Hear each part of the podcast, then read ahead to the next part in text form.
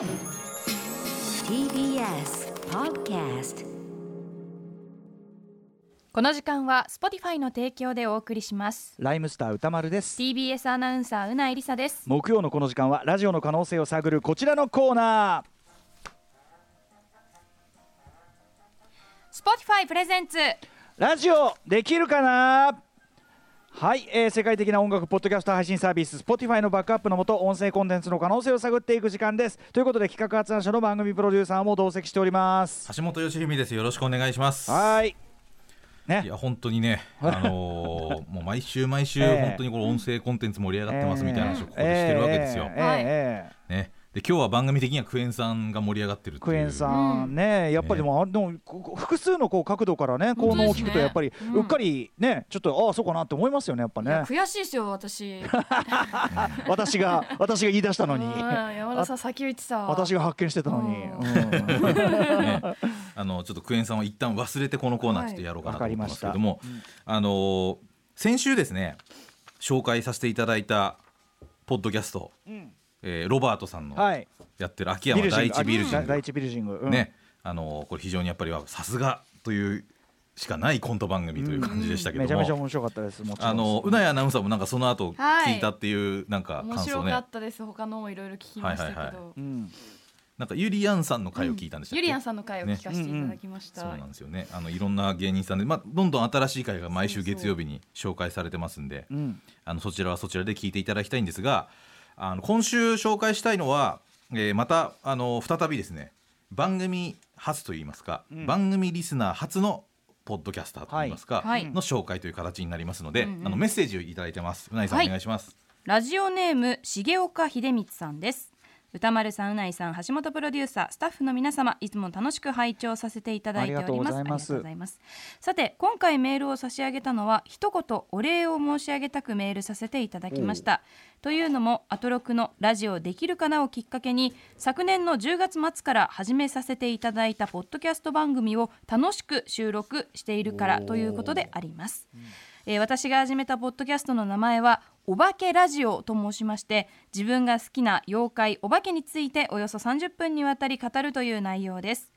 こう書くとオカルトめいた内容かと思われてしまうかもしれませんがどちらかというとその妖怪の民族学的だったり風俗史学的な背景を語ったりまた妖怪に関する面白い話を語るというスタイルでやらせていただいております。大変有意義なものを教えていただきありがとうございました。というメッセージです、はい、とそうないんです。うことで、うん、まあ、はいリリスナーでね、あのありがたいことでありつつ、あの重岡さん自身がその。もともとそういうだからですよね。こういうのを。そうですそうです。あのそう重岡さんはあの漫画家さんであり、イラストレーターさんある意味元からプロというかね。そうなんですよ、であの番組にも本当にあのよくメールをくださったりとかあのツイッターなどでもあの感想いただいたりとかですね、うんあとはあの本当にあの実際あの妖怪図鑑の絵を描いてらっしゃったりとか、うんうん。あの本当にいろいろなことやられてらっしゃると。ねえ、はいいうことなんですね。アトロク三姉妹の頃似あそうです。顔絵なんかも最高にそうそう嬉しいですよそう番組ね。関連のイラストとかね。書いていただいてありがとあうございます。の快適生活の村井さんのあなんか妖怪を模したあの天狗の絵とか村井そういうの描いてらっしゃったりとかね。うんあのネットで検索すると見れますので最高ですね本当にね。はい。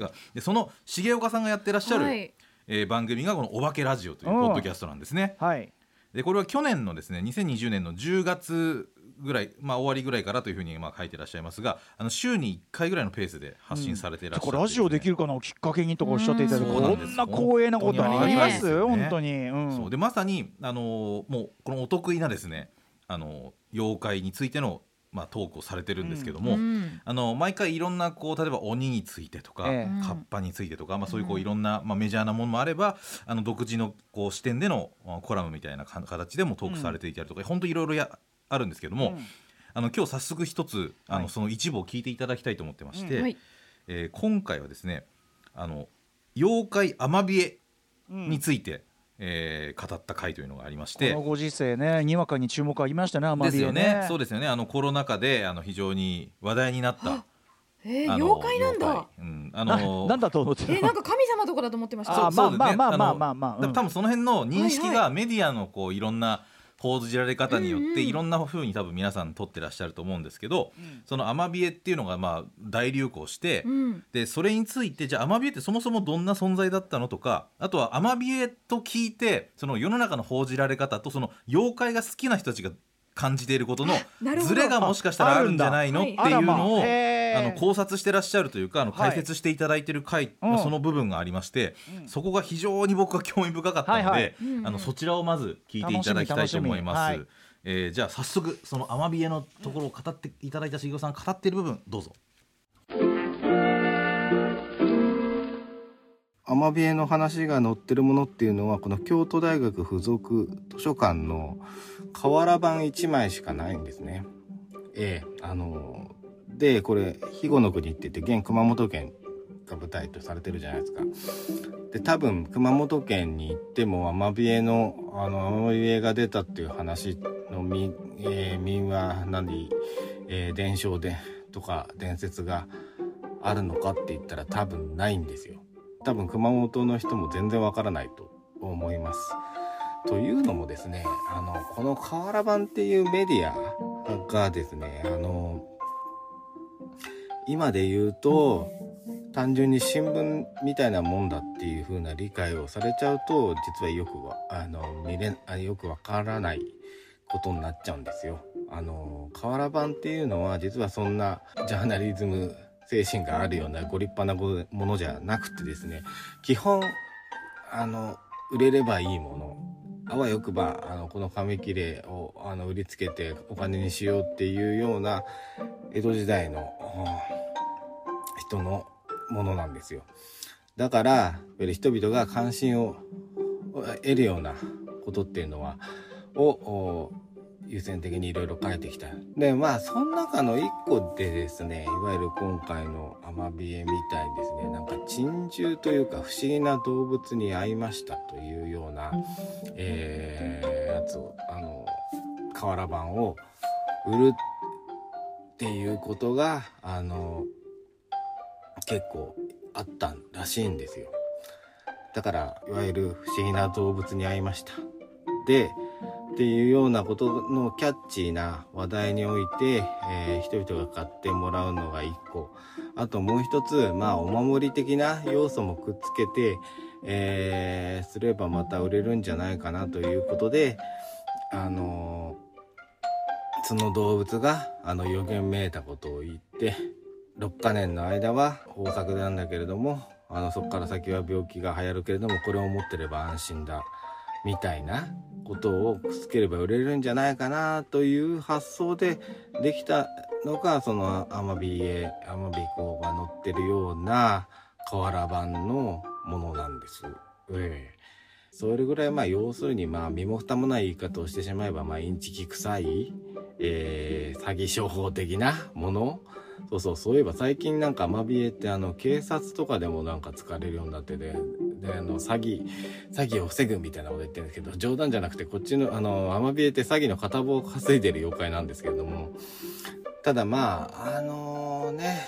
こう私個人から言うとですねインチキ臭いインチキ臭いってずっと言ってますけどもそのインチキ臭い感じがよ非常に妖怪だから私は好きなんですけれどもだって清廉潔白なねそんな要するに神社仏閣で取り扱われるようなあの聖なるもんであればもう妖怪の範疇じゃないのであの私はですねそのそのインチキ臭さも込めて本当好きなんですよ。いやー、はい。そうなんだ。これは本当に面白い話でした知らなんだ 知らなかですったですよね。ねマジで。たった一枚の瓦版しかこれはだか載ってないんですね。らやっぱネット発で火ついたから最初はねそういう誰かが見つけてきてその話したけどうん。瓦版っていうのはそもそもだからタブロイド紙のさうんなんかほらあの珍獣見つけたみたいなさ、うんうんうん。まあ、そのレベルの信憑性かつそれと商売がリンクしたってうん。ねだから。そうへえと思いますよね。その要はなんかこう自分の絵を描いて見せろみたいなくだりはあれ何なんだろうと思った人も多かったと思うんですけどあなるほどこの紙を持ってればお守りになるよっていううんので売るためにそういう要素を入れたっていうとなんかすごい腑に落ちる話だったりとか。ねえだからなんか二重三重にでまあしょうもない件なんだけどそでもあの知れば知るほど面白いしそれを今そのねそういう公のあれで使ってるっていう皮肉さも含めて、うん。ねなんか面白いね。でしかもそういうとこインチキ臭いことも含めてそういうところが妖怪のいいところだっていうふうにまとめられるところもすごくお見事というか、まあある意味人の心が生んだものっていうかね本当にね。そうなんですよ、うんだからもうこれははっきり言ってこの回を聞くと分かるんですけどあの本当に聞く前と後では世界の見え方が変わるというですうね、んまさに本当にあの、うん。この番組でも目指したいそのうん。番組作りに近いこと最高よを最高。されていて、はいバッチリです。しかないという。でこれだからやっぱその人、ワン切り口ね。すごい詳しい人のワン切り口あれば本当に何でも面白くなってパターンねこれね。そうですね。しかもこう世の中的にみんなが知っているあの事象に対してのこう視点のうん。転換というのを提示なめっので、ちゃキャッチーでもありますよこれは。そうなんです。この本当に素晴らしいなと思いました。あの他にもいろんなその実はカッパでくちばしで絵描かれちゃったりよくするけど実はくちばしがあったっていうその記述は歴史的にはあんまりないんだよみたいな話をされてたりとか。どっかの誰かの絵とかの影なんか響を多分そう受けちゃってる。いうのがいろいろあるんだと思うんですけどなんかそういったいろんなうんちくみたいなことと雑学がすごくわかるですねええ面白いポッドキャストなんですね。なるほど。でしかもこのアマビエの回はこの後聞いていくとこの重岡さんが実はアマビエとこう海外でのそのアマビエの報じられ方みたいなものに実は密接に関わってたみたいな話とかもあのあったりとかするというですね。非常に面白い回でした。い。やー本当に。はい。さすが。うん。でえっと、このポあのメールにはですねあの実は悩み相談も実はあのセットに書かれてまして、うん。あのこのめ悩み相談にはですねあの自分で聞くととっさに言葉が出てこないところが、まあ、不満だと。でどうせやるならまあまあ年齢がいってしまった今よりも言葉がすっと出てくるもっと若い頃から始めておけばよかったなと後悔していますと。うん。私よりも若干年上でいらっしゃるにもかかわらず表現が豊富な歌丸さんは一体どのように訓練されているんでしょうかとそれともやっていくうちに慣れていくものなのでしょうかという。いやいやもう私も何にも出てきませんからこの間もねリンキーディンクっていういつも使ってるね Illicit 坪井君がやってるライムスターで使ってるスタジオリンキーディンク。リンキーディンクは出てこなくてえっとリンガーハットじゃなくて えっとあのこれちょっとあんまいい言葉じゃなくて Sonderkommando じゃなくて Kindergarten Cop じゃなくてみたいな。それをもう延々一日中繰り返してでいよいよ検索しようかと思った瞬間にリンキーディンクだってなったっていう、ん。だからもうポンコツです。だからアドバイスアドバイスはアドバイスするとするなら気にすんな気にすんな。気にすんな。みんなそんなもんだ、うん。まあ、あとはこれ収録だったりしますからね。そうだよ調べて調べてあののぞめいいじゃんここ編集されたりはできたりすると思いますし。編集もねできますしね、うん。あとなんかそれ、あのラジオはさそのなんだっけあれだウートアートとかさそういうのもさ喋、りメディアの面白みじゃん文章じゃないからさ別にさ、うんそうですねうん。まとめりゃいいってもんじゃないと思いますよ、うん味になると思いますだからまああのーあまり気にされずにという、てか十分もねうん。十分でいらっしゃると思いますけどね、う、うん。で一応僕から一言アドバイスがあるとしたらですねあの重岡さんのこのポッドキャストの少し BGM のですね音量が少しちょっと大きいかなという感じがします、これはねうるさいです。ええ。でこれはねあのー調整すぐできますのであのこの声の方を大きくするか、BGM の方を小さくするっていうのは アンカーの方でうまく調整できると思います。あいのの。語りね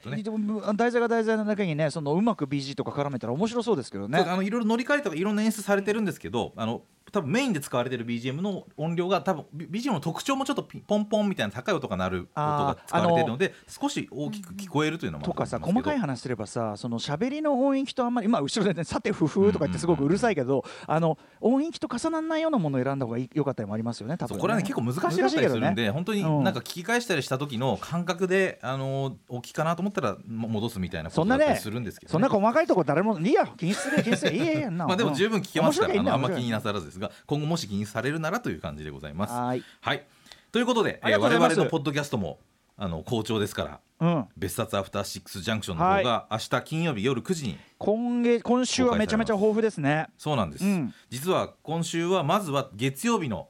小堺さ和樹さんゲストでいらっしゃった回のポッドキャスト特別編が公開されまして。はいやっぱ小坂井さんお迎えして本当に良かったです。そうですよね。まあ話はもう弾む。ねもちろうん。ん話者としての腕もそうですし、あのすごくやっぱりなんていうのと共通のトピックも多いですから、うんうんうん。とってもこの楽しかったです本当に。そうですよね、うん。あのまあ、特にその映画の話題なんかを中心にねあのポッドキャストの方では盛り上がっているという感じでございます、はい。はい、あとは今回号外としてもう一本別冊アフターシックスジャンクションが配信これはもう小されまして坂井和樹さんと並びね 並並んでやっぱり出せる人材としてやっぱりこれでしょうね。ね、長らく番組の AD を務めたあの山添君がですねあのラジオ業界を卒業するということで、廃業ということでね。えー卒業記念トークということで、え。あの本当に彼の絡んだ企画は本当にあの番組音楽業界に影響を与えるまでにいや発展した本当にこれ企画もありま冗談抜きでしたからあのゾエの偉業を称えるね、うん。特集だし。そういったあの足跡をたどるはい会という形、で。すごい雑な感じでねあのゾエのことを扱ってるように見えてですねちゃんと最終的にはしんみりするというですね。といや結構本気でしんみりしましたんで。ちょ、っとドキュメンタリーなところもはい。あのいいポッドキャストだと思いますよこれすごく。はい、はい、なので明日夜9時配信の方もお楽しみにということでよろしくお願いしよろしくお願いしますます。よろしくお願いします。